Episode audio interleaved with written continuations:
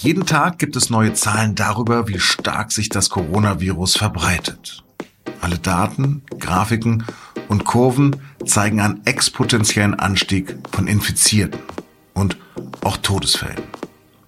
Erklärtes Ziel aller Verantwortlichen ist, die Kurve abzuflachen, damit die Gesundheitssysteme nicht zusammenbrechen. Aber wie lange wird sich diese Epidemie dann noch ziehen? Das habe ich unseren Datenjournalisten Christian End gefragt. Sie hören auf den Punkt, den Nachrichtenpodcast der Süddeutschen Zeitung. Am Mikrofon ist Lars Langenau. Herzlich willkommen. Der Bund, die Länder und die Kommunen arbeiten an einem großen, ja lebenswichtigen Ziel, Zeit zu gewinnen im Kampf gegen das Virus. Das war die Kanzlerin am Sonntag. Alle Bürger sollen ihre sozialen Kontakte auf ein absolutes Minimum reduzieren. In der Öffentlichkeit soll man zwei Meter Abstand halten. Treffen von mehr als zwei Personen sind untersagt. Es sei denn, man gehört zum selben Haushalt. Bitte ziehen Sie alle mit. Tun Sie jetzt das, was richtig ist für unser Land. Zeigen Sie Vernunft und Herz. Sonntagabend dann begab sich auch Merkel in häusliche Quarantäne. Ein Arzt, der sie gegen Pneumokokken geimpft hatte, wurde inzwischen positiv auf das Virus getestet. Das Coronavirus kommt also näher. Bald wird es wohl auch nichts mehr Besonderes sein, wenn ein Bekannter oder ein Familienmitglied erkrankt sein wird. Jeder hat dazu seine eigene Geschichte. Und jeder hat dazu seine eigenen Ängste und Befürchtungen. Genau deshalb gibt es ja die ganzen Maßnahmen. Und deshalb sende ich jetzt auch von meinem Esstisch aus, anstatt aus dem Studio. Aber wann werden wir sehen, ob diese Maßnahmen auch wirklich dabei helfen, das Virus einzudämmen? Das habe ich Christian End gefragt. Er hat Mathe und Physik studiert und ist Datenjournalist bei der SZ. Christian, seit Sonntag gelten bundesweit strenge Kontaktsperren. Wann wird das einen Effekt auf die Fallzahlen haben? Ja, leider wird das etwas dauern. Man kann davon ausgehen, dass man erst nach etwa zwei Wochen wirklich sehen kann, wie sich diese Kontaktsperren auswirken. Einfach weil die Menschen ja jetzt schon infiziert sind und aber erst nach einer Inkubationszeit von etwa fünf Tagen dann Symptome kriegen und in der Regel wird erst nach den Symptomen dann ein Test vorgenommen und der Test dauert natürlich auch nochmal. Also kann man davon ausgehen, dass es ziemlich viele Leute gibt, die jetzt quasi sich vor diesen Kontaktsperren schon angesteckt haben, vielleicht dann auch nochmal weitere angesteckt haben und das wird einfach dauern, bis diese Fälle erst in der Statistik sind. Auf die hat das noch gar keinen Einfluss, was jetzt beschlossen wurde. Ihr müsst da gerade etwas unglaublich Komplexes visualisieren. Das ändert sich ja auch ständig. Was sind denn für dich die relevanten Kennziffern dabei? Also man schaut natürlich jetzt ganz stark auf die Fallzahlen, die werden ja auch überall ständig gemeldet.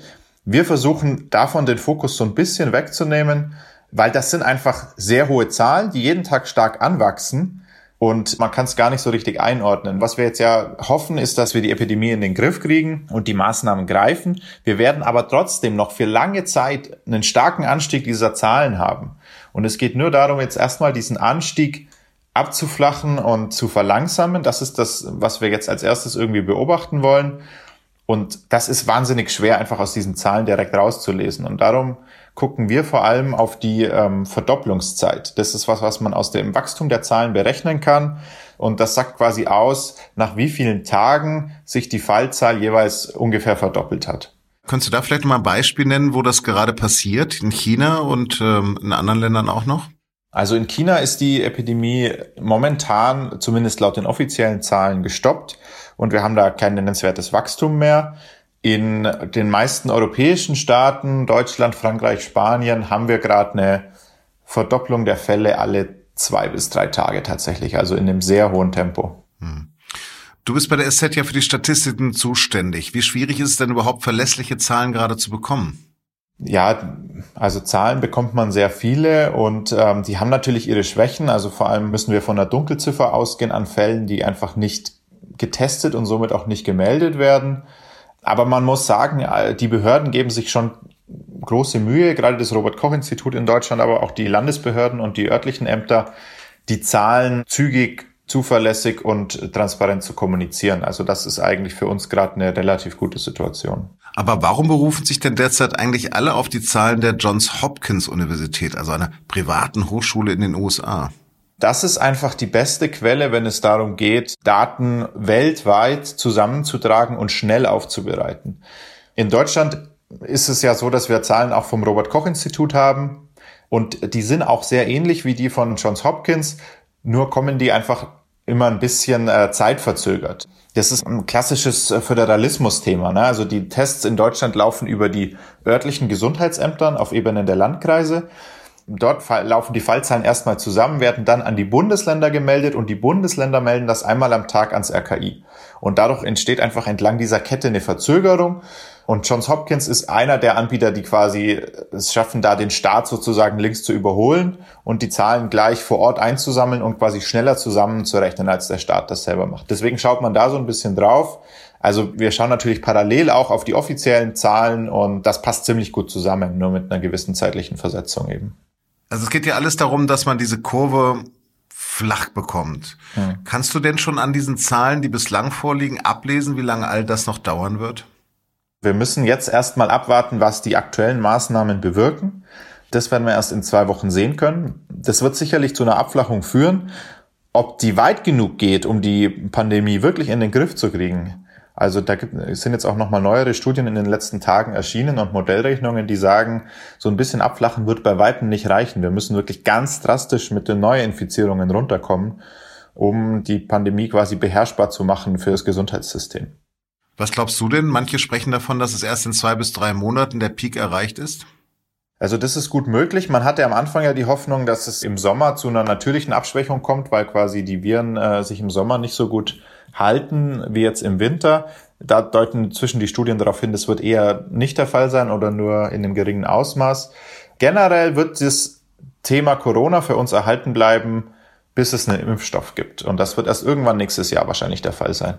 Und ähm, bis dahin geht es eigentlich darum, den Peak komplett zu vermeiden. Also man muss eigentlich die Krankheit so weit in den Griff kriegen, dass es keine nennenswerte Ausbreitung mehr gibt dass wir quasi komplett aus diesem exponentiellen Wachstum rauskommen und nie einen wirklichen Peak erreichen. Denn auch wenn man den Peak runterdrückt, wird er immer noch so hoch sein, ähm, dass er das Gesundheitssystem überlastet.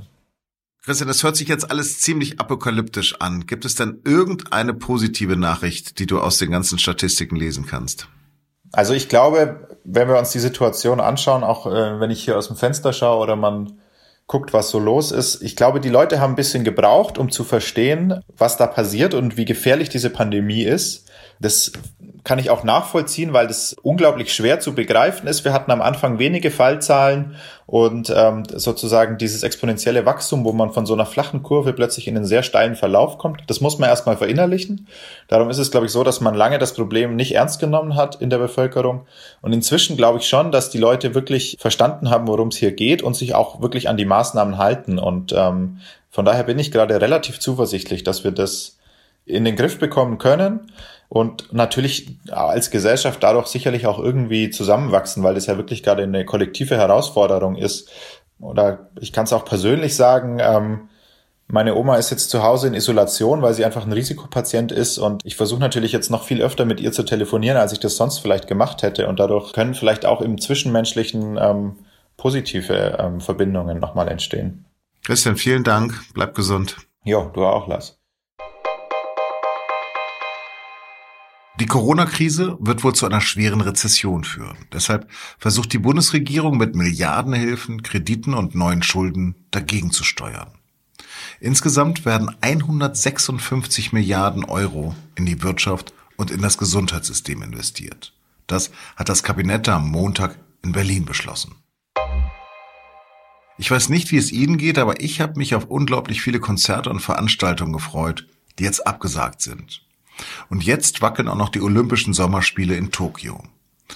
Während sich IOC-Chef Thomas Bach bis zur Entscheidung noch vier Wochen Zeit lassen will, verzichten die ersten Länderteams und in Deutschland auch die ersten Sportler selbst schweren Herzens auf eine Teilnahme.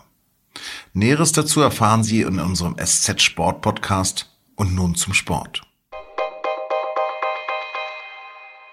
Und ab heute beantwortet der Arzt und Medizinjournalist Werner Bartens in jeder Podcast-Folge eine Frage unserer Hörer.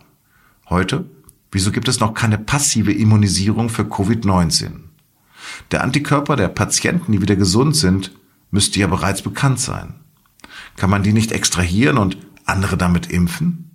Ja, da ist was dran. Diese passive Immunisierung wird bei diversen Erkrankungen gemacht, meistens allerdings als Impfung, also präventiv, dass die vorher gegeben werden, also die Antikörper, die sich spezifisch gegen die Erreger richten. Das wird gegenwärtig auch schon an verschiedenen Forschungsinstituten und Universitäten untersucht, dass also aus dem Blut von Infizierten so ein Antikörperserum gewonnen wird.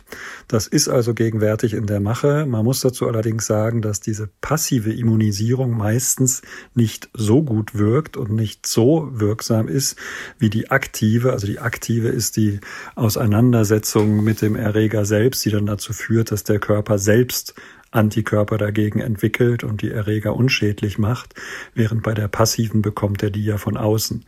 Aber es ist auf jeden Fall eine vielversprechende Therapieoption, die gerade untersucht wird und mit Ergebnissen ist wahrscheinlich in den nächsten Wochen und Monaten zu rechnen. Das war Dr. Werner Bartens und wenn Sie auch eine Frage haben, dann schicken Sie uns doch eine Mail an podcast.sz.de oder eine WhatsApp-Nachricht. Die Nummer finden Sie in den Show Notes.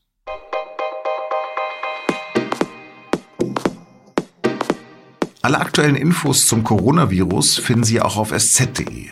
Die Nachrichten sind dabei alle frei zugänglich. Aber alle Texte, also auch Reportagen und Hintergrundstücke, können Sie nur mit SZ Plus lesen, dem digitalen Abo der Süddeutschen Zeitung. Und das können Sie jetzt vier Wochen lang kostenlos testen. Auf sz.de-plus. Das Abo ist jederzeit kündbar. Redaktionsschluss für Auf dem Punkt war 15 Uhr. Schön, dass Sie zugehört haben. Dass Sie uns gewogen bleiben, ist gerade nicht so wichtig, denn wir versuchen, wie viele andere Medien auch, verantwortlich und gut zu informieren. So oder so, ich wünsche Ihnen von ganzem Herzen, bleiben Sie gesund und wenn Sie krank sind, gute Besserung.